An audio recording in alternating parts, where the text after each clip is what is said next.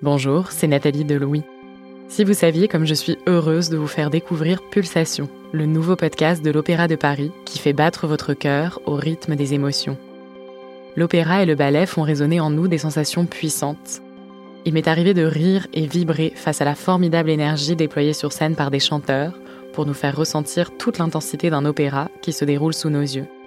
La mezzo-soprano Malika Bellaribi Le Moal l'exprime très bien cette œuvre, quand je la chante, ça réveille des, blessures émotionnelles. Alors c'est moi qui pleure et après c'est le public qui pleure. Dans chaque épisode de Pulsation, des chanteurs, danseurs étoiles ou chorégraphes vous emmènent dans leur voyage émotionnel, au plus près de la création. Écoutez-les dès à présent en découvrant Pulsation sur toutes les plateformes de podcast.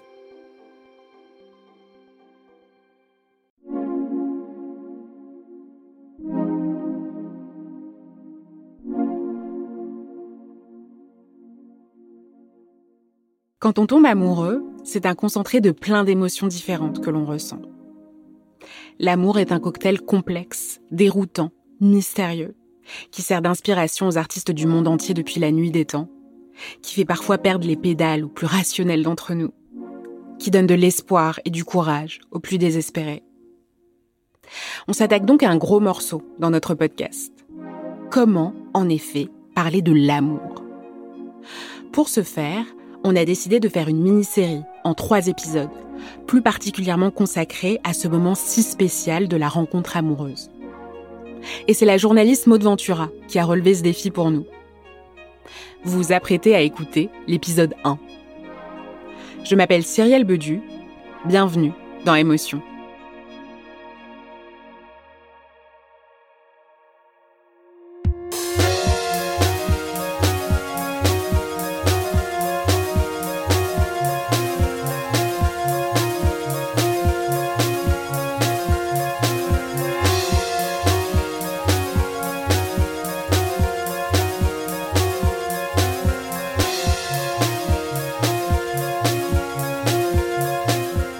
Phèdre de Racine m'a appris qu'on ne choisit pas de qui on tombe amoureux.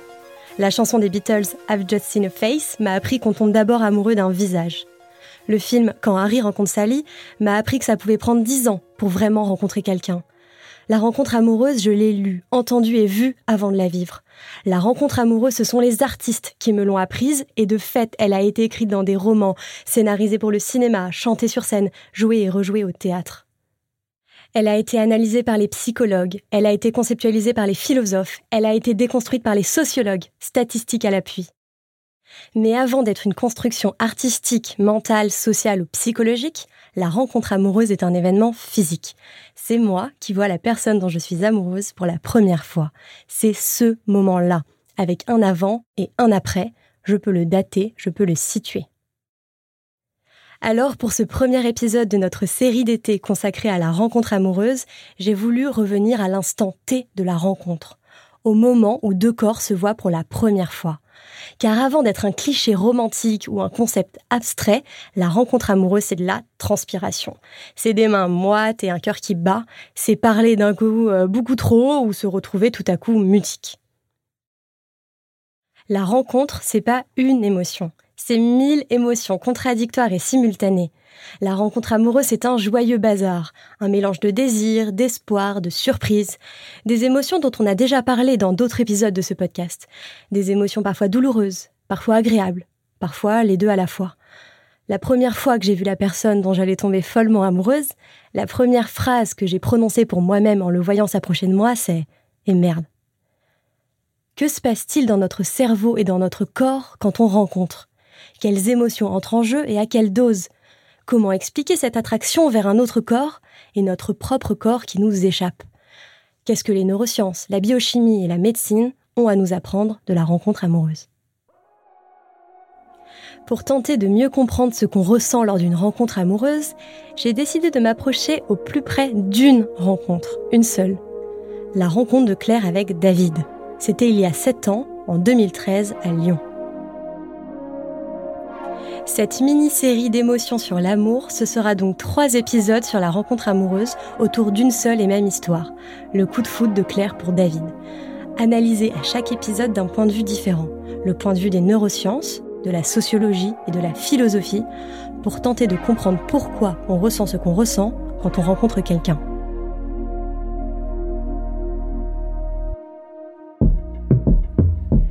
Lyon, septembre 2013. Il est 2 heures du matin. Une nuit noire très chaude. Dehors, des étudiants fument et discutent par petits groupes devant le bâtiment de leur école. À l'intérieur, d'autres dansent dans une salle surchauffée. Au bar, on sert des cocktails vin blanc grenadine, du rosé pamplemousse et des bières. Le sol est déjà collant, la musique très forte, et dans 3, 2, 1 seconde, Claire va rencontrer David. À ce moment-là, il y a énormément de monde euh, dans la salle, euh, beaucoup de gens qui dansent, euh, une sorte de, fumée diffuse, il fait moite, et il y a, des lumières de type boule à facettes, cette musique qui, vous saute aux oreilles. Et là je vois un garçon qui se détache complètement du reste de la salle. Les autres ils sont comme des figurants dans l'ombre. Et lui il a un t-shirt blanc euh, très visible, euh, très lumineux, qui capte la lumière de la boule à facettes. Et immédiatement, mon regard euh, est attiré comme un, aimant vers lui. Et, j'entre dans cette salle et c'est un cliché, mais vraiment, je, je ne vois que lui. Claire vient d'avoir 20 ans. Elle est étudiante en lettres et deux semaines plus tôt, elle a déposé ses cartons à Lyon pour y intégrer l'école de ses rêves. Sur les murs de sa nouvelle chambre, elle a accroché des citations d'auteurs qu'elle aime, des phrases de Belle du Seigneur, des mots de Louis Aragon. Claire a grandi dans une ville proche de la mer. Elle lit beaucoup et depuis toujours, avec un penchant prononcé pour les grands romans du XIXe siècle. Claire adore aussi Dalida, les talons qui claquent et les robes qui tournent, et changer de couleur de cheveux quand elle se lasse d'être rousse. Claire a connu sa première histoire d'amour quand elle était au lycée. Mais ce qu'elle vit cette nuit-là est différent. Ce qu'elle vit est un cliché, elle le dit elle-même, et elle n'a pas tout à fait tort. C'est le coup de foudre qu'on a vu tant de fois au cinéma, qu'on a lu dans des romans, dont les poètes ont fait des sonnets. Racine en a fait une pièce en alexandrin, les Beatles ont chanté ce visage, qu'on vient de croiser et qu'on n'arrive pas à oublier. C'est un cliché, oui, mais pourquoi? Pourquoi tous ces auteurs racontent-ils cette même scène? Je me suis demandé si elle n'avait pas une réalité physiologique bien réelle derrière et je me suis dit que Bernard Sablonnière devrait sans doute avoir quelques réponses pour moi. Il est médecin et professeur de biochimie et de biologie moléculaire à la faculté de médecine de Lille. C'est un spécialiste du cerveau et de ses maladies dégénératives comme Alzheimer. Et pour expliquer à ses étudiants le fonctionnement chimique de certains neurotransmetteurs sans avoir toujours à parler de maladies graves du cerveau, il a commencé à s'intéresser à la rencontre amoureuse. Il s'est dit que ça serait plus sympa et parlant. Et il en a fait un livre qui s'appelle La chimie des sentiments. Alors, quand je me suis assise à son bureau du CHU de Lille, je n'ai pas résisté longtemps avant de lui poser la question qui me brûlait les lèvres. Mais alors, le coup de foudre, on est d'accord, ce n'est pas qu'un mythe. Il n'a pas lieu que dans les films hollywoodiens. Le je ne vois que lui, tout le monde se floute autour. On est d'accord, ça s'explique bien scientifiquement. Et pourquoi le coup de foudre passe-t-il par la vue? C'est le premier sens utilisé chez l'homme, d'accord dans la rencontre amoureuse, mais pour pour toute démarche de communication, d'entrée vers l'autre. Communication avec autrui, ça passe vraiment par la vision chez l'homme, oui. Alors pourquoi? Parce que euh, il y a une zone dans le cerveau, euh, surtout développée chez l'homme, et beaucoup moins notamment chez le chimpanzé, qui est spécialisée dans la reconnaissance des visages. Donc l'homme est extrêmement doué pour détailler un visage, et comme il capte énormément de signaux de ce visage, il peut y associer immédiatement soit une émotion neutre, soit une émotion positive, tiens, c'est quelqu'un qui a un joli visage qui pourrait me plaire, soit une émotion négative, une espèce de dégoût. Donc forcément, dans l'amour, ça joue. Dans la reconnaissance, dans, l'attirance, ça joue. Rien d'étonnant donc à ce que le coup de foudre passe par la vue pour Claire. Son coup de foudre prend naissance dans son nerf optique, mais il n'y reste pas bien longtemps. Coup de chaud, cœur qui s'emballe, ventre noué. La rencontre amoureuse ne se passe pas que dans la tête. Dans mon corps, il se passe plein de choses pendant cette première rencontre. Euh, déjà, euh, je commence à, transpirer, ça je me souviens. J'ai peur d'avoir des auréoles. Euh, tout d'un coup, j'ai chaud et j'ai l'impression d'être rouge. je rougis facilement, hein, mais mais là vraiment j'ai l'impression de, piquer un phare comme on dit. Et surtout, il se passe que, enfin c'est dans mon ventre que ça se passe, en bas du ventre, cette espèce de, de contraction du désir, et puis en haut du ventre, le souffle qui se modifie, le cœur qui s'emballe vraiment. Et euh, je me dis, il faut que je maîtrise ça pour pouvoir aller parler euh, sans être complètement essoufflée. Euh, mais j'ai plein de symptômes physiques qui se mélangent en même temps. Et en même temps, j'ai une sorte d'hyper-conscience de, de, ce qui se passe dans mon corps. Et j'entends dans mes oreilles mon cœur qui bat très fort. Et pour comprendre l'origine de ces symptômes physiques bien réels, c'est du côté du cerveau qu'il faut aller voir. Le coup de foudre, c'est vraiment la, l'image d'un orage cérébral. Alors, le, coup de foudre, c'est cet événement euh, subit et rapide qui euh, émet un comportement de désir d'entrer en relation avec l'autre. Et très vite, ça déclenche un stress parce qu'on rentre pas dans l'intimité de n'importe qui comme ça en deux secondes. Donc il y a, forcément un signal de stress. Donc on va libérer des hormones du stress, hein, adrénaline, noradrénaline comme si on, a, on avait un peu peur quand même au début. Ce stress soudain et intense, c'est à une petite zone du cerveau pas plus grande qu'une amande qu'on le doit. Il y a une petite zone qui s'appelle l'amygdale, qui a rien à voir avec celle qu'on a au bout de la bouche, au fond de la bouche, qui sont dans le cerveau, et qui est le centre d'alerte. Donc ce centre d'alerte est activé. Vous, vous êtes tranquille, vous commencez à traverser la route, vous n'avez pas vu une voiture qui arrive, d'un seul coup vous freinez, il y a une hypersécrétion de noradrénaline immédiat qui vous bloque dans votre mouvement. C'est l'amygdale qui va hyper sécréter la noradrénaline très rapidement. Parce que là, vous avez un signal de danger. C'est pareil, mais c'est face à un danger, c'est une émotion négative. Alors que dans le coup de foot, c'est une émotion positive, mais il y a quand même une libération d'adrénaline. C'est pour montrer au cerveau qu'il se passe quelque chose d'important. Que ce soit positif ou négatif, c'est le même centre d'alerte. Pupille dilatée, accélération du rythme cardiaque, pression artérielle qui grimpe, sécrétion de sueur, impression de manquer d'air. Tout ce que décrit Claire, tout ça n'est rien d'autre que le stress, avec son cortège de manifestations corporelles qu'on connaît, puisque c'est le même stress qui tord le ventre avant un examen important, avant de monter sur scène ou face à une menace. En fait, sous l'action de l'adrénaline, le corps est en alerte coup de foudre ou voiture prête à nous renverser au prochain virage, c'est la même chose. On est prêt à réagir. On se prépare à fuir ou à se défendre. Mais plutôt que de fuir face au danger, Claire est irrésistiblement attirée par lui. C'est vraiment une attraction. C'est vraiment une attraction au sens de aimant. Et euh, vraiment, je suis attirée par lui et je peux pas y résister. Et euh, j'ai comme une force qui me pousse vers lui. Il faut absolument que là, tout de suite, maintenant, je puisse euh, lier un contact avec lui. Il m'attire. Il m'attire comme un aimant. C'est pas de l'ordre de l'angoisse, mais c'est de l'ordre de l'urgence.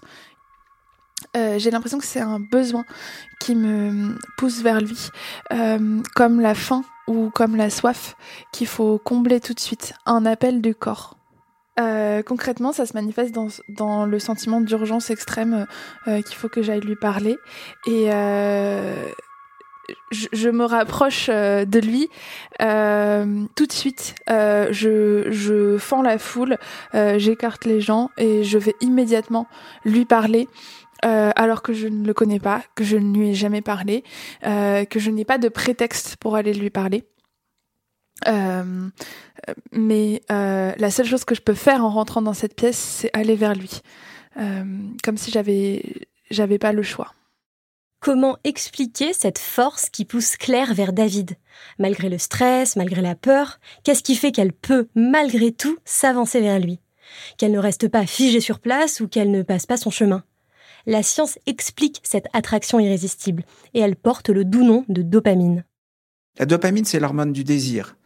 Donc le cerveau va dire je libère la dopamine, donc c'est tout, t'es plus stressé, tu peux y aller. C'est la libération de dopamine qui va finalement assez vite freiner le stress. Et donc c'est ce qui fait notre comportement. On a envie de foncer. Quoi. La dopamine, c'est vraiment l'hormone de l'envie. Hein. D'ailleurs, moi, je l'explique très bien. Euh, J'avais trouvé ça pour mes étudiants et je trouve ça génial. Dopamine, En fait, DOPA, c'est un nom chimique, ça veut dire dioxyphénylalanine. Et moi, je traduis ça par désir obligé de passage à l'acte. N'importe quel acte, vous avez envie d'acheter d'un seul coup une belle paire de chaussures, c'est la dopamine. C'est le désir, l'envie de. DOPA, désir obligé de passage à l'acte. Ça ressemble beaucoup au sentiment d'urgence que décrit Claire. Il faut qu'elle aille parler à David tout de suite. C'est ce désir qui fait que Claire arrive à dépasser le stress et à aborder David. En gros, l'adrénaline la met en alerte, la prépare à réagir, et la dopamine la fait passer à l'acte. Claire parle d'un appel du ventre, d'un besoin, comme la faim ou la soif. Et c'est à se demander si ce n'est pas de l'ordre de l'instinct. L'instinct, c'est justement, bon, il y a des comportements instinctifs chez l'homme. Hein, euh, quand vous marchez, vous réfléchissez pas si vous, à quel moment vous devez mettre le, pied droit devant le pied gauche. C'est instinctif. C'est un comportement moteur instinctif. Par contre, dans le, coup de foudre et, ce, qui, se passe dans les différentes étapes, c'est un comportement rapide, mais, qui n'est pas aussi automatique. Euh, il faut vraiment que la dopamine euh, active certaines régions du cerveau, notamment le cerveau des émotions, et ça devient un peu un comportement passionnel. Mais même si c'est rapide et, un peu désinhibé au niveau de la volonté, c'est pas vraiment instinctif. Pour Bernard Sablonnière, il s'agit donc plutôt d'une pulsion, exacerbée par le cocktail explosif noradrénaline-dopamine. Alors ça fait beaucoup de chimie, d'hormones et de neurones qui s'échauffent pour un seul coup de foudre. Mais attention, ça ne veut pas dire que la rencontre amoureuse c'est que de la chimie et des hormones. C'est pas un filtre d'amour. Paf, la dopamine se libère subitement dans notre cerveau et on tombe tout à coup amoureux de la personne qui se trouve en face de nous à ce moment-là. En fait, c'est l'inverse. C'est telle personne dans telle situation qui déclenche la libération de certaines hormones dans le cerveau et qui suscite les symptômes physiques de Claire. Alors pourquoi David plutôt qu'un autre? Pourquoi ce soir-là? Pourquoi sur cette musique et sous cette boule à facettes? Les neurosciences ne l'expliquent pas, concède Bernard Sablonnière. On n'aura pas le pourquoi du coup de foudre de Claire, mais le comment des mécanismes à l'œuvre dans son cerveau, et c'est déjà pas mal. Claire, armée d'un solide cocktail rosé pamplemousse et adrénaline dopamine, s'approche donc de David les quelques mètres qui nous séparent, euh, euh, mon cerveau est sur pause. Euh, je vois son étoile de David qui brille et c'est le premier prétexte que je trouve pour lui parler. Euh, mais mon cerveau est uniquement dirigé vers euh, euh, quel sujet de conversation trouver pour déclencher la conversation, puisque de toute manière, il faut que je lui parle tout de suite. C'est tout. Quand Claire dit qu'elle met son cerveau sur pause, elle n'a pas tout à fait tort. Ou plutôt, c'est une certaine partie de son cerveau qui arrête de fonctionner. Il y a la région frontale du cerveau qui décide et qui juge. Et quand elle est confrontée à un désir immédiat, finalement, le cerveau nous dit, t'as pas le temps de décider, t'as pas le temps de juger, tu fonces. Donc, le cerveau du jugement ou de la réflexion approfondie est inhibé. Est-ce que j'y vais tout de suite ou pas? Voilà, c'est oui ou non, j'y vais très vite ou pas. Et ça, souvent euh, la dopamine va, inhiber ce fonctionnement-là parce que sinon on n'y arriverait jamais quoi. Donc euh, la prise de décision est un peu inhibée. Alors oui, les deux cocktails rosé pamplemousse que Claire a bu la désinhibent. Mais il n'y a pas que ça. Claire fend la foule et fonce parce que son cerveau des émotions a pris le dessus sur son cerveau de la réflexion. Quand on dit que l'amour rend aveugle, qu'il nous fait faire des choses qu'on ne pensait jamais être capable de faire, des choses qui ne nous ressemblent pas, effectivement, scientifiquement, cela s'explique.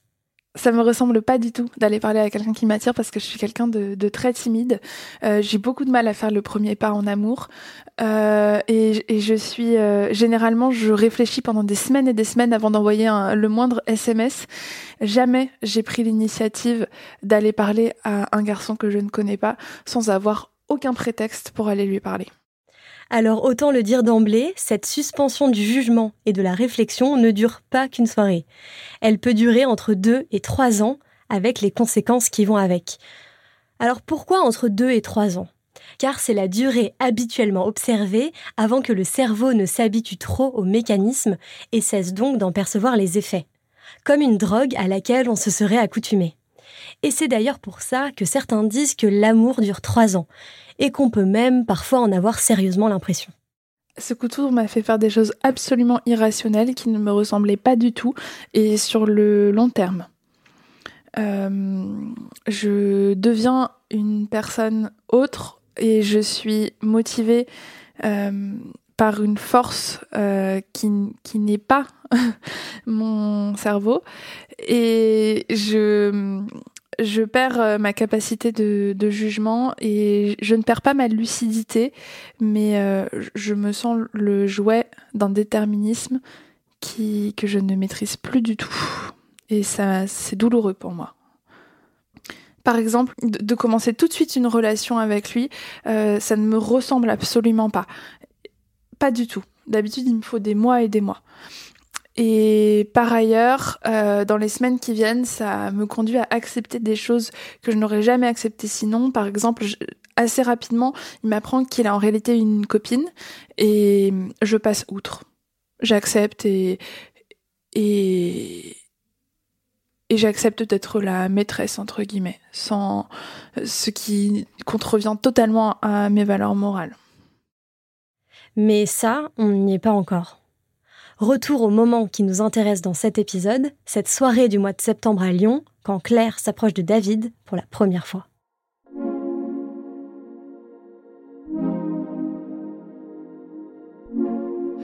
Euh, quand je m'approche de lui, déjà visuellement, je remarque euh, euh, après son t-shirt blanc une petite étoile de David dorée qui brille sur son t-shirt et, et qui, qui est comme la, la source lumineuse de, l'attraction que, j'ai pour lui.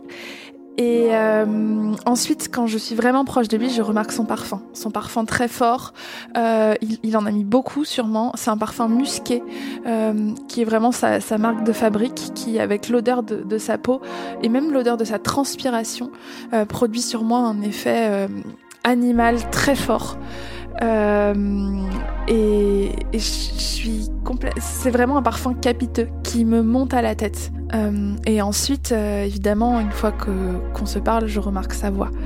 Je remarque sa voix qui est légèrement cassée et, et qui produit elle aussi un effet physique sur moi qui me va droit, pas droit au cœur, mais droit au ventre. Les sens de Claire sont à l'affût. Sa vue. Elle remarque le pendentif de David dans le noir à travers les flashs lumineux de la boule à facettes. Son odorat, avec cette odeur musc, transpiration qui l'hypnotise. Son ouïe, avec le son de sa voix qu'elle perçoit avec précision malgré la musique et les basses autour.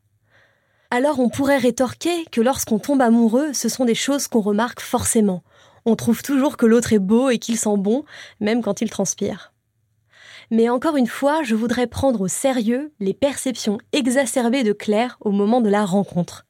Existe-t-il une explication scientifique à tout ça? La rencontre amoureuse développe-t-elle effectivement tous nos sens Nous rend-elle hypersensibles à l'autre? Alors, comme euh, la noradrénaline est, libérée au début, puis la, dopamine après, ça exacerbe toutes les perceptions sensorielles. Donc, c'est pour ça qu'on on est attentif non seulement à son visage, sa morphologie, mais aussi à son odeur, au timbre de sa voix.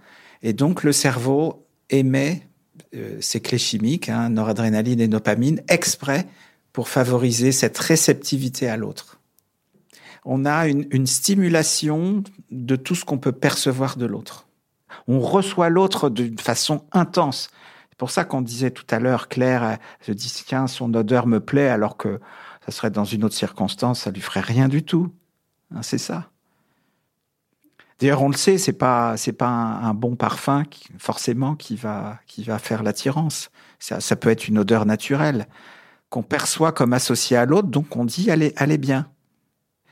Alors que dans une autre circonstance, elle peut ne pas plaire. Ça peut être la même odeur parce qu'elle n'a pas été perçue avec cette exacerbation de la perception de l'autre les messagers chimiques qui s'activent dans son cerveau modifient donc non seulement les émotions de Claire, mais aussi la perception qu'elle a de la scène. Il y a cette expression en anglais que j'aime beaucoup et que la chanteuse Selena Gomez aime aussi beaucoup apparemment, c'est Rose-colored glasses are distorted. Si on traduit littéralement, c'est les lunettes teintées de rose déforment. Métaphore pour dire que le sentiment amoureux déforme notre perception de la réalité. C'est un cliché, mais il semble une nouvelle fois avoir une réalité physiologique et chimique bien concrète. Oui, certaines hormones modifient notre perception lorsqu'on rencontre quelqu'un. Tous les sens de Claire sont donc sursollicités au moment de la rencontre, et cela reste perceptible dans le souvenir qu'elle garde de cette scène. Alors c'est un vieux souvenir, c'était il y a 7 ans, c'était en 2013, mais je m'en souviens vraiment, mais mieux que si c'était hier. Euh, et je pense que je m'en souviendrai toute ma vie. Il suffit que je ferme les yeux pour visualiser cette scène, pour entendre euh, les bruits, pour sentir les odeurs. Euh, l'image, la scène, elle est complètement figée dans ma tête. Et hum, j'ai rien perdu de son intensité avec les années. Alors moi j'ai une très très bonne mémoire, donc j'ai souvent des souvenirs précis. En général, euh, je me souviens très bien des dates, euh, je me souviens euh, très bien de, comment mes amis étaient habillés, etc. Mais là c'est vraiment extrêmement précis et c'est hum, ce qui est bizarre, c'est l'ensemble des sensations que je peux retrouver en pensant à cette scène. Comme si tout mon corps était aux aguets. J'ai une mémoire visuelle d'habitude. Mais là, vraiment, je me rappelle de, tout dans cette scène. Euh, comme si j'y étais, vraiment. En immersion. Que ce soit à l'instant T de la rencontre ou dans la manière dont cette rencontre se transforme ensuite en souvenir, le cerveau n'est pas dans son état normal, il ne fonctionne pas comme d'habitude. Il se passe bien quelque chose. On peut donc l'affirmer et le prouver, non, la rencontre n'est pas un moment comme un autre, et non, le souvenir de la rencontre n'est pas un souvenir comme les autres. Mais ce constat n'a rien d'évident, il est même relativement nouveau les neurobiologistes ont commencé à comprendre ces phénomènes il y a quelques dizaines d'années seulement. En fait, pendant des millénaires, on a pensé que les sentiments étaient indépendants du fonctionnement du corps. Oui, la séparation de l'âme et du corps, le dualisme, c'était un vrai truc. Et c'était surtout un tabou à briser. Affirmer que ce qu'on ressent dans notre tête a un impact sur notre corps, c'était déjà une révolution. Entamée seulement dans la seconde moitié du 19e siècle avec le père fondateur de la psychologie moderne, William James. Et pour que ce lien soit enfin démontré, il a fallu attendre le 20e siècle et les années 80. Pourquoi les années 80 Grâce à l'imagerie cérébrale. Tout à coup, les sentiments devenaient des états fonctionnels du cerveau que les scientifiques pouvaient observer. Pour la première fois, on pouvait visualiser les zones du cerveau qui s'activent quand on ressent des émotions. Avant ça, on n'avait aucun moyen d'observer l'activité cérébrale. Les sentiments restaient donc dans le domaine de la psychologie et les neurosciences ne s'en mêlaient pas. À cela s'est ajouté le développement de la recherche en neurosciences sur l'amour grâce à des expérimentations sur des petits mammifères, les campagnols des champs et les campagnols des montagnes. Saviez-vous que le premier est monogame et le second polygame? Si je vous dis tout ça, c'est parce que grâce à ces petits rongeurs, des chercheurs de l'Université d'Atlanta ont pu démontrer en 2004 comment naissait le sentiment d'attachement. Une fois le désir et la passion des débuts atténués, car oui, la dopamine n'agit pas éternellement, on peut néanmoins rester très attaché à son ou sa partenaire, car une autre hormone a pris le relais, l'ocytocine. Particulièrement présente chez l'homme, elle permettrait notamment d'expliquer pourquoi il est possible de rester amoureux et fidèle à la même personne toute sa vie, bien au-delà du délai des trois ans. En fait, l'ocytocine, c'est l'hormone de l'attachement. Quand on rentre dans l'intimité de l'autre, il y a libération d'ocytocine. Et ça peut durer des années chez l'homme.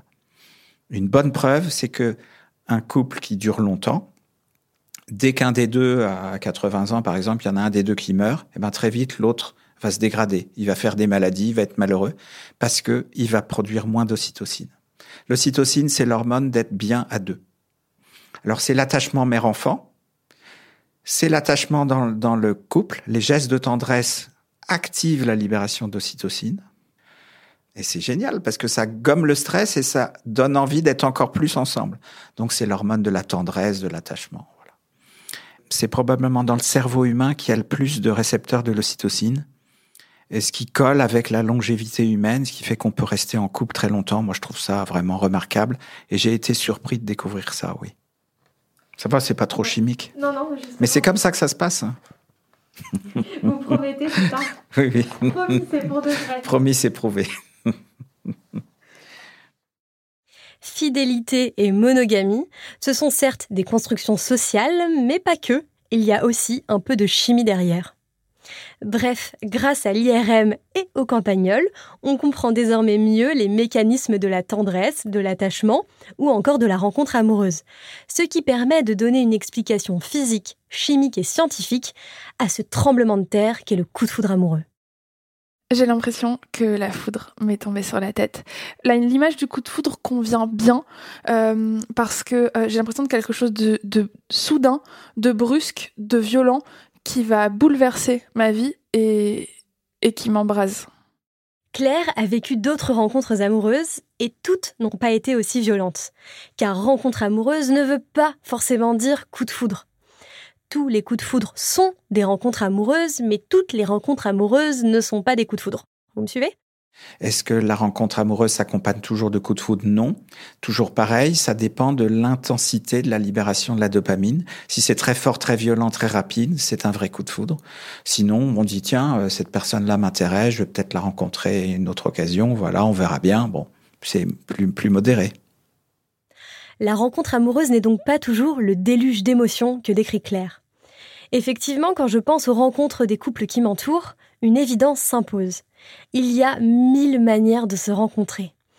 Un coup de foudre lors d'une soirée étudiante ou un ami de longue date qui devient progressivement un amoureux. La rencontre peut prendre 10 minutes, mais elle peut aussi prendre 10 ans. Il arrive que la personne nous plaise instantanément, mais il arrive aussi qu'on prenne du temps pour la remarquer, ou qu'au départ, elle ne nous plaise même pas tant que ça. C'est la scène d'ouverture du film quand Harry rencontre Sally. Harry et Sally partagent un covoiturage entre Chicago et New York, et euh, le dégoût est mutuel. Lui, il est nonchalant, malpoli et mâche la bouche ouverte.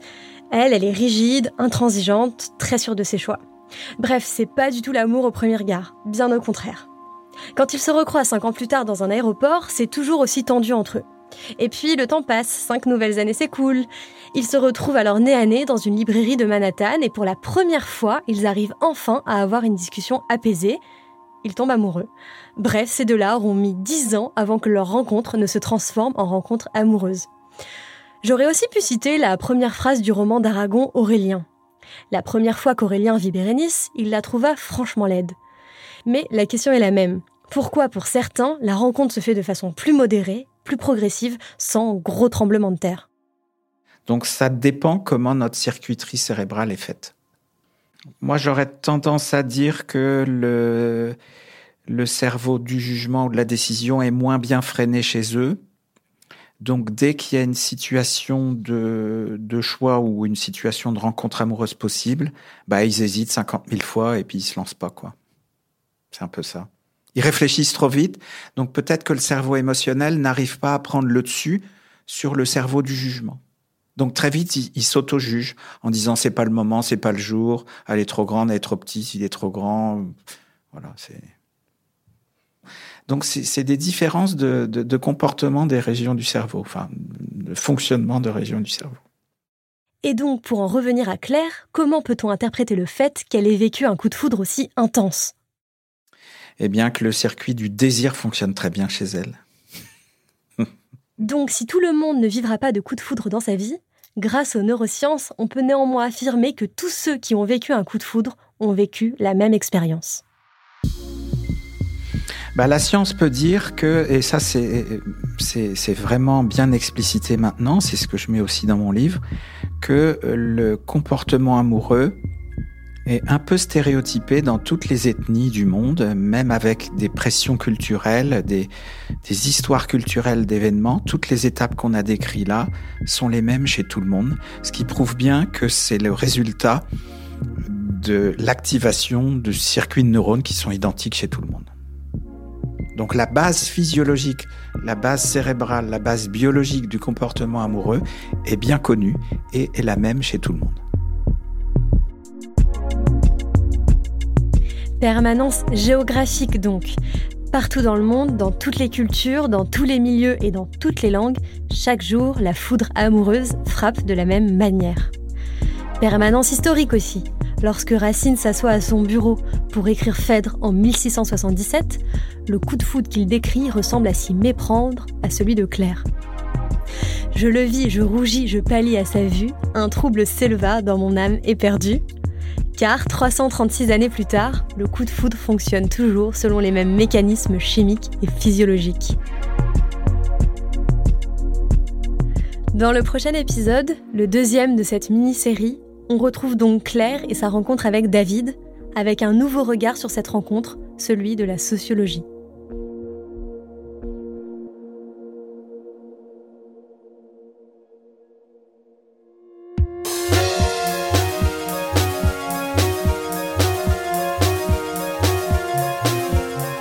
D'écouter Émotion, un podcast de Louis Média. Suivez-nous sur Instagram et Twitter, at Émotion Podcast, Émotion avec un S. Maud Ventura a réalisé cette mini-série en trois épisodes sur l'amour. Vous venez d'écouter l'épisode 1. J'étais en charge de la production et de l'édition. Nicolas Vert a assuré la création sonore et la musique. Jean-Baptiste Aubonnet s'est occupé de l'enregistrement et du mixage. Nicolas Degélis a composé le générique et Jean Mallard a fait l'illustration. Marion Girard est responsable de production de nos podcasts. Maureen Wilson est responsable éditoriale, Mélissa Bounois est à la direction des productions et Charlotte Pudlowski est directrice éditoriale. Émotion, c'est un lundi sur deux, là où vous avez l'habitude d'écouter vos podcasts. iTunes, Google Podcast, SoundCloud, Spotify ou YouTube. Vous pouvez nous laisser des étoiles et nous laisser des commentaires. Si cette mini-série vous a plu, parlez de l'émission autour de vous. Et s'il vous est arrivé une histoire forte, en lien avec une émotion, n'hésitez pas à nous écrire à hello at À bientôt!